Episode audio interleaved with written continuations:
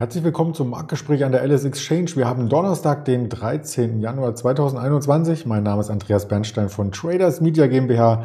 Wir haben wieder spannende Themen für Sie vorbereitet.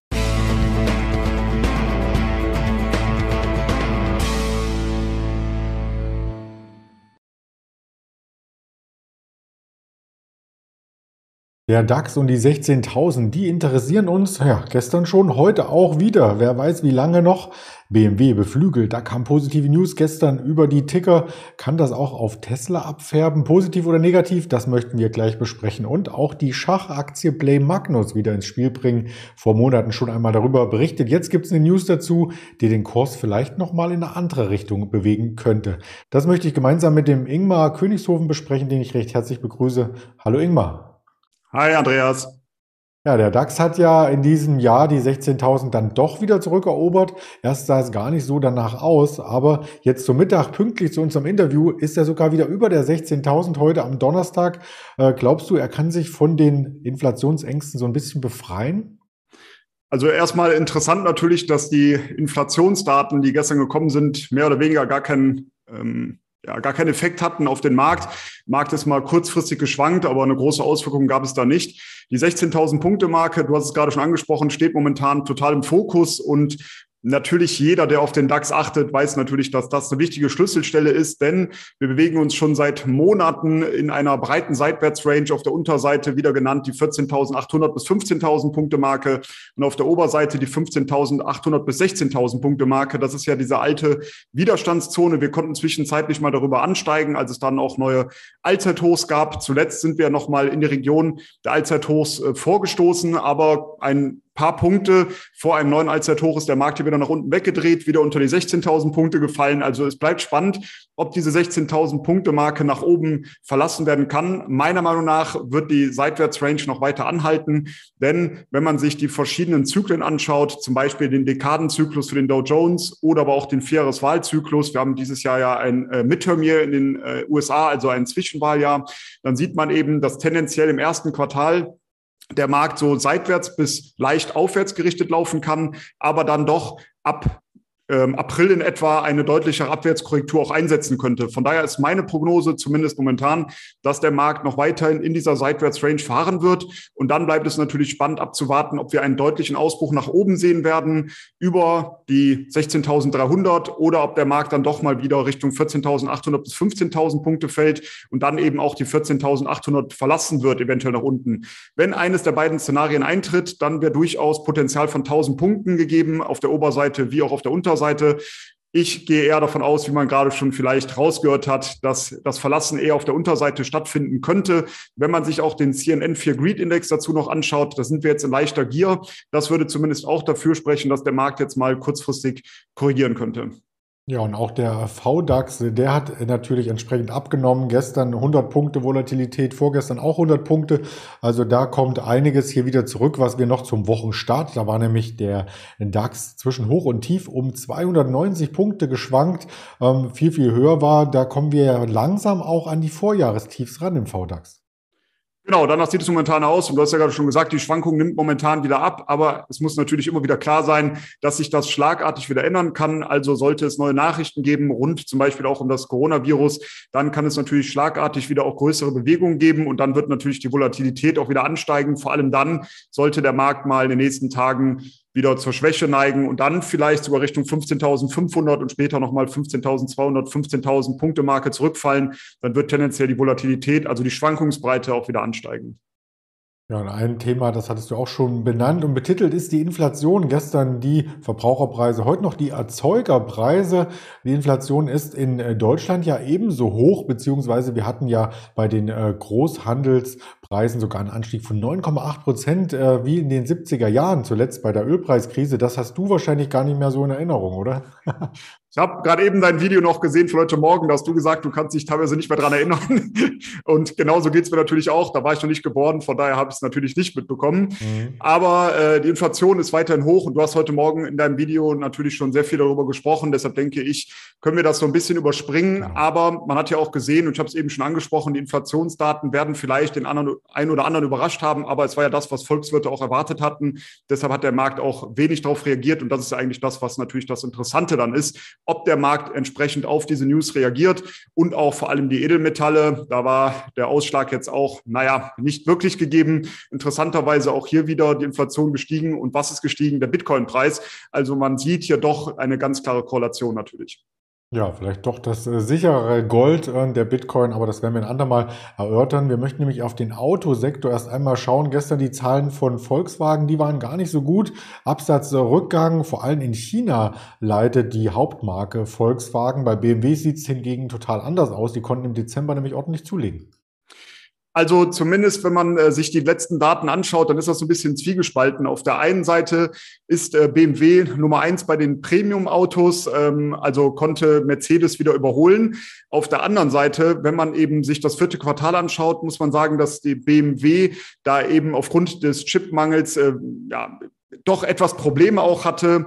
Und aufgrund aber der Zuwächse in den ersten drei Quartalen sah das Gesamtjahr dann doch recht, recht gut aus. Aber wenn man sich das anschaut, ähm, der Absatz der Kernmarke und auch von Mini im Schlussquartal, da schaue ich gerade nochmal nach, ist um 14 Prozent gesunken auf 589.301 Einheiten. Ich habe es mir ja notiert natürlich, äh, damit man die ganzen Zahlen nicht durcheinander wirft. Und im wichtigsten Markt in China liegt der Rückgang bei 19 Prozent und in Europa bei 16 Prozent. Also doch auch ein deutlicher Rückgang natürlich im vierten Quartal eben aufgrund der Lieferengpässe, aufgrund des Chipmangels, habe ich gerade schon angesprochen. Aber wenn natürlich andere vielleicht dann auch schlechter performen, dann kann man auch im Premium-Segment natürlich wieder zulegen, wie ich anfangs schon gesagt hatte. Also fürs Gesamtjahr bleibt man jetzt auch wieder zuversichtlich, also fürs Gesamtjahr 2022 beim BMW. Man darf gespannt sein, wie es da weitergeht. Es wird natürlich sehr stark davon abhängig sein, auch wie es jetzt mit den Lieferengpässen, mit dem Chipmangel weitergeht. Insgesamt aber das vierte Quartal eher schwächer gewesen. Und wie ich gerade schon gesagt habe, deshalb sind diese News, die da gestern und die letzten Tage kamen, so ein bisschen zwiegespalten. Ja, und man sieht auch im Aktienkurs, dass die BMW-Aktie die anderen outperformt. Wir sind hier an einem Mehrjahreshoch sogar angekommen. Genau, das ist noch wichtig natürlich, sich das anzuschauen, den Chart immer noch in Kombination. Und wir stehen da jetzt in der Region von 98 Euro. Das ist ein Widerstandsbereich, den es vor einigen Jahren mal gab. Also dort ist ein Widerstand äh, gegeben. Wir sehen auch, dass die Aktie jetzt mit diesen 98 Euro kämpft.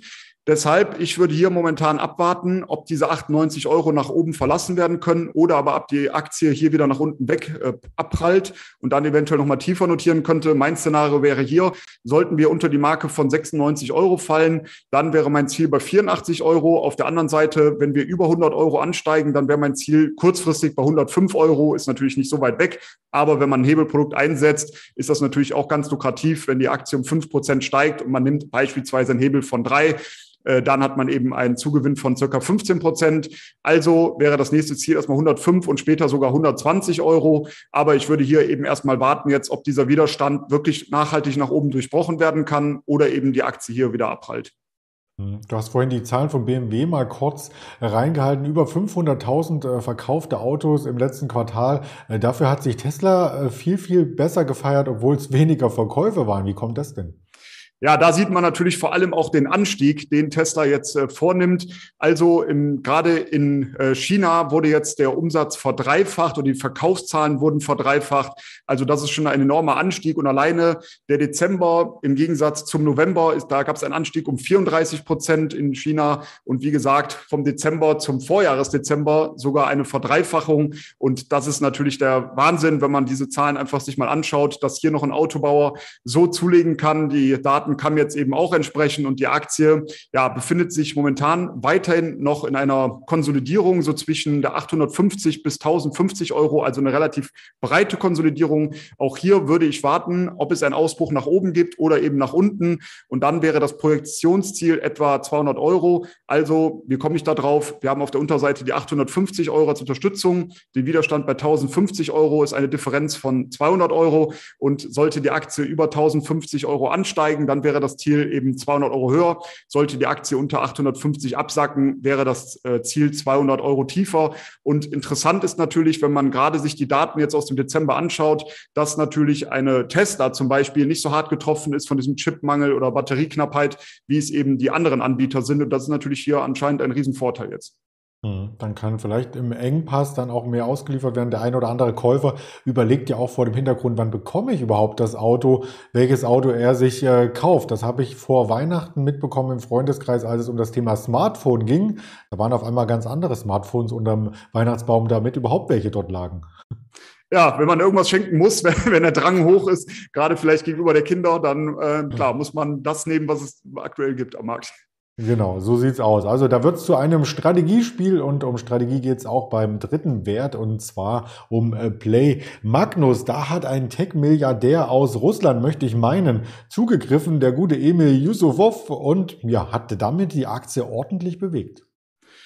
Genau, also es gibt hier diesen großen Tech-Anleger äh, Juri Milner und er war einer der ersten Investoren in Facebook, in Twitter, in Alibaba, in JD.com zum Beispiel.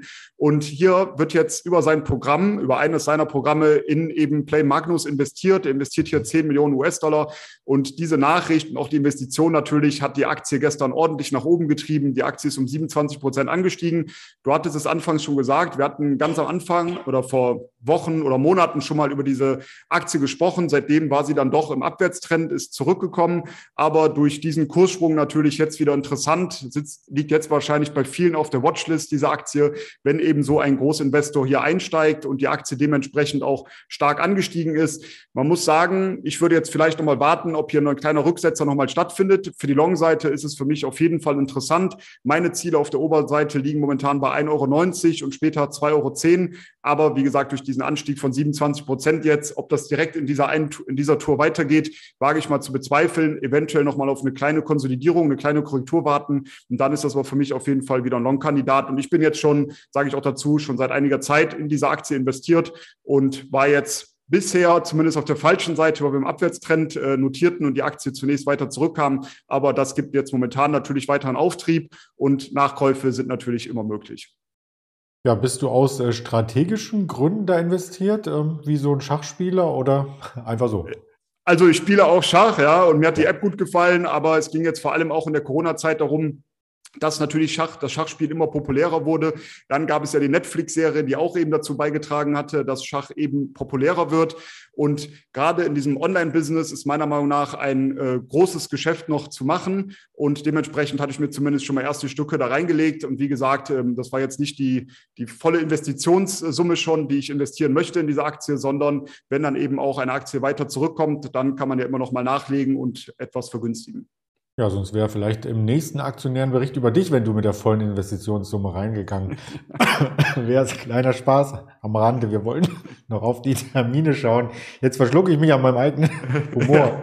Entschuldigung. Die Erzeugerpreise, die stehen heute auf der Agenda 14. 30 in den USA zusammen mit den Erstanträgen auf Arbeitslosenunterstützung wie jeden Donnerstag 14.30 und 16 Uhr gibt es noch von Frau Prenard eine Rede vor dem US-Senat, so ähnlich wie von Jerome Paul schon am Dienstag dort zu sehen und zu hören war. Sehen und hören können Sie uns, die Alice Exchange, auf dem YouTube-Kanal, auf Twitter, auf Instagram, auf Facebook. Hier sieht man entsprechend, wie die Kanäle auch heißen und zu finden sind und als Hörvariante mit allen Scherzen rundrum auf dieser Spotify, Apple Podcast und Amazon Music. In diesem Sinne ganz lieben Dank, Ingmar, für deinen Input und bis nächste Woche. Danke, ich freue mich auf nächste Woche und weiterhin viel Erfolg. Bis dann. Ciao.